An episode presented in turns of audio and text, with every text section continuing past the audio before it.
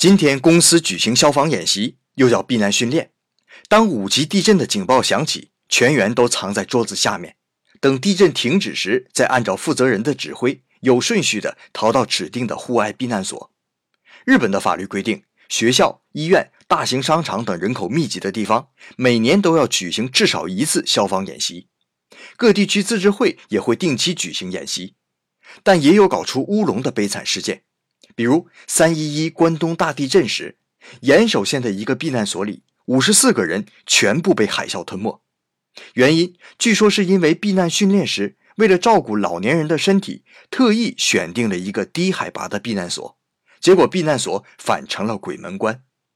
所以避难训练是好事，但应该让避难者主动参与进来，被动接受只能导致麻木，麻木可就危险了。